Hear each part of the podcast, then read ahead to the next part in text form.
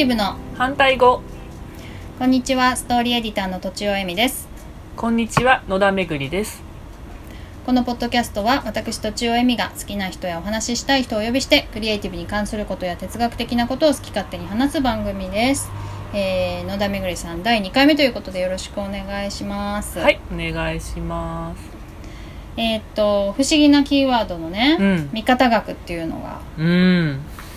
あったけれども、うんまあ、これについてちょっと教えてもらおうかなと。すごいなんかあれだよね。素敵なコンセプトだよね。うん。ありがとうございます。うん。味方が。誰かの味方になるっていう。う、ん。しかもさやってて自分でもいいんだよね味方。あそうなんです。そう、うん。それが結構いかようにも使えるなと思って。うん。うん。これってどういうものなんですかって言われたらなんなんていうの？簡単に。簡単に、まあ、味方学は、まあ大切な人の人生に味方になるための、まあ、学問ですと、うん。味方学だからね、うん。これはさワークがやっぱり中心になるの？そう。私がやったのはワークだけどね。そうあそう。なんといいことを聞いてくださってこのね そうワークブックがあって、うん。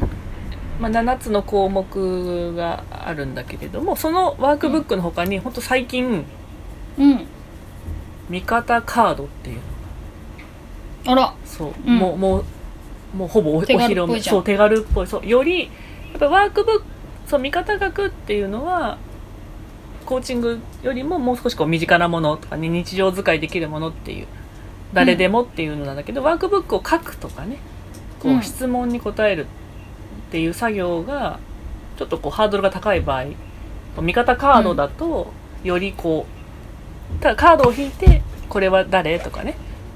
どんな表情してる？とかっていう。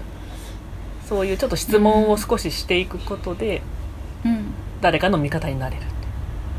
うーん。それはゲゲームっぽい感じなの？とゲームっぽくしてもいいしうん。そうほん本当に例えば悩んでる時に使ってもいいし。うーん。そう本当にこう丸い味カー方ド？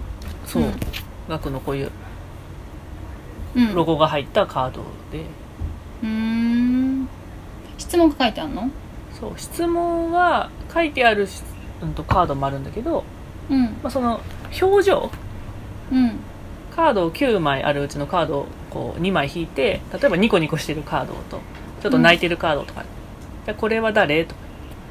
あなたはどっち？とか言ってこうやると自分と誰かうん。でもその時に表情とかってねあなんかあの人ちょっとこう最近元気がないなとかっていうのが、多分ふっと湧いててそういううん。この人は誰かなとかって出てくるから、うん。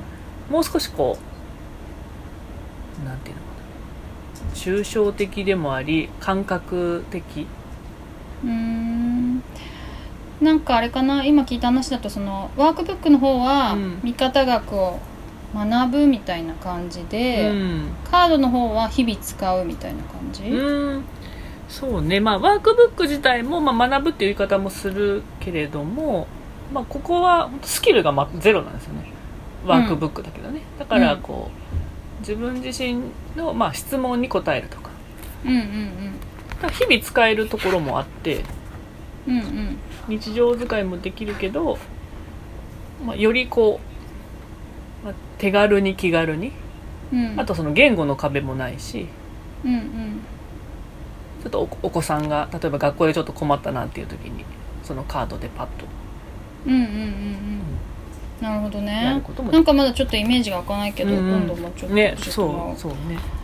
なんかその見方学で、私はワークをうん。全部できなかったけど確か、何回かやったわけだけどさ、うん。そのなん最初にさチェック項目みたいなのあるじゃん。ああそうですね。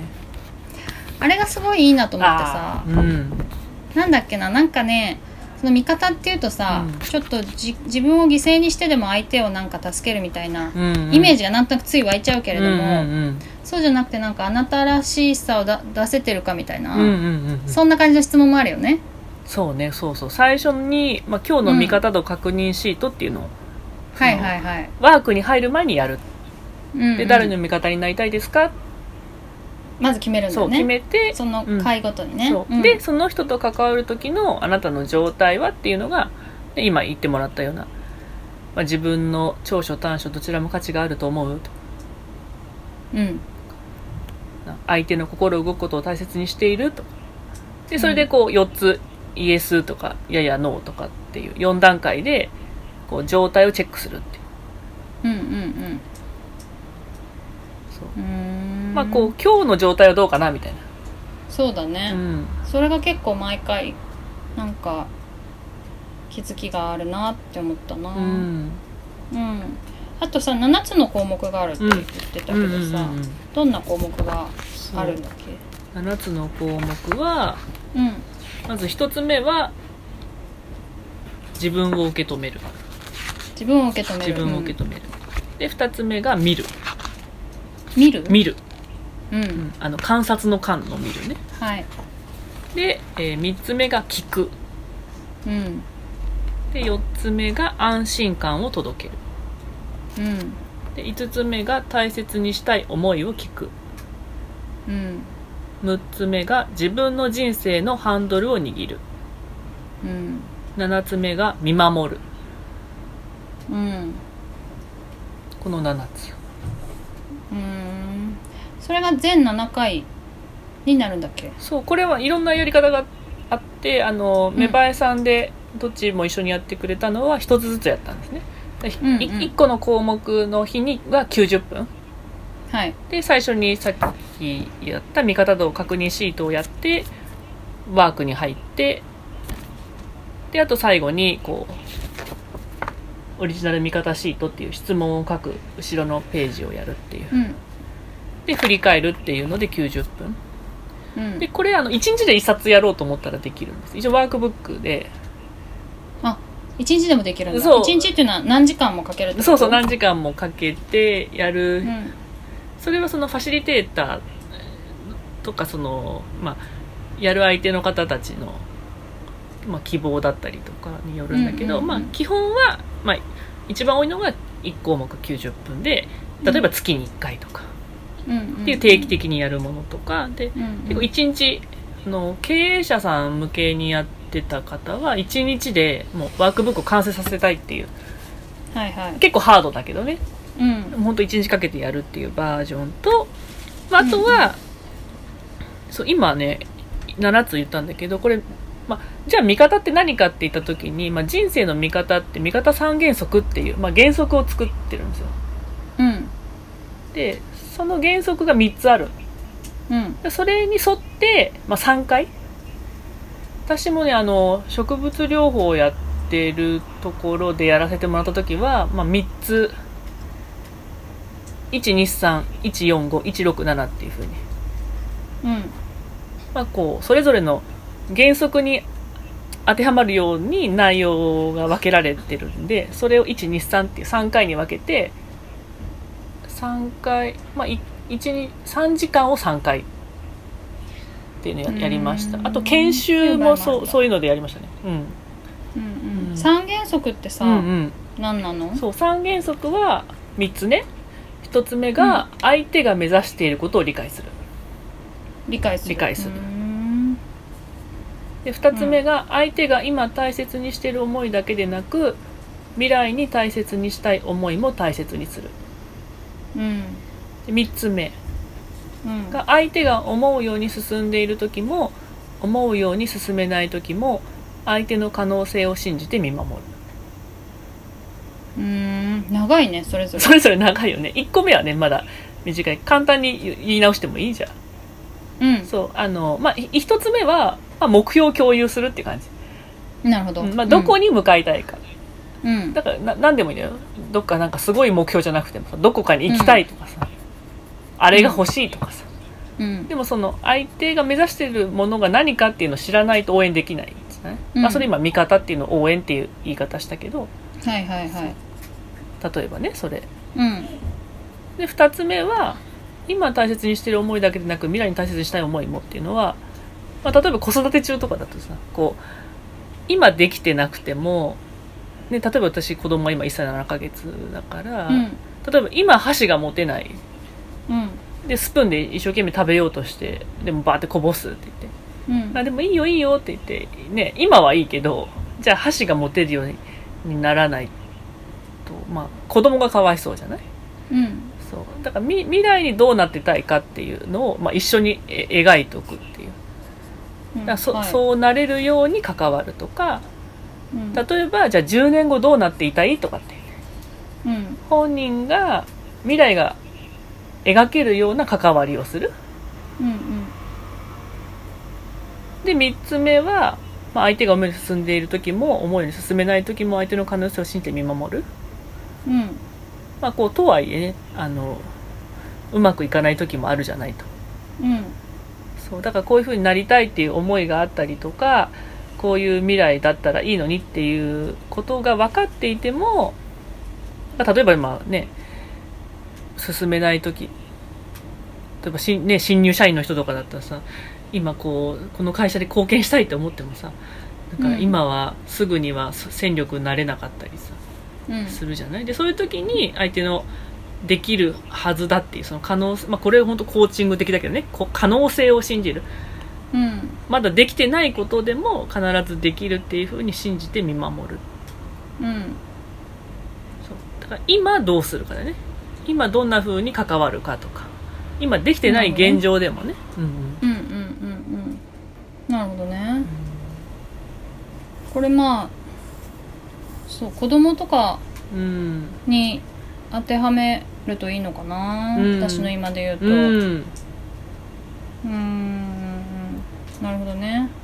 なんかそのワークの時はさ、うん。7回に分かれてうて、ん。それぞれこう毎回味方の相手を変え変えてもいいよみたいそうねな感じだったじゃん。そうね。そうそうそう。だから結構変えてたような気がするけど、うん。まあ今だったら子供うん。1人いないし2人に対してうん。やったらなんかいろいろ分かるかもね。そそれをさやるとさ、うん。私はちょっとやったからなんとか分かるけど、うん。それをやると何が得られたりさ何が分かるの？そうね。うん。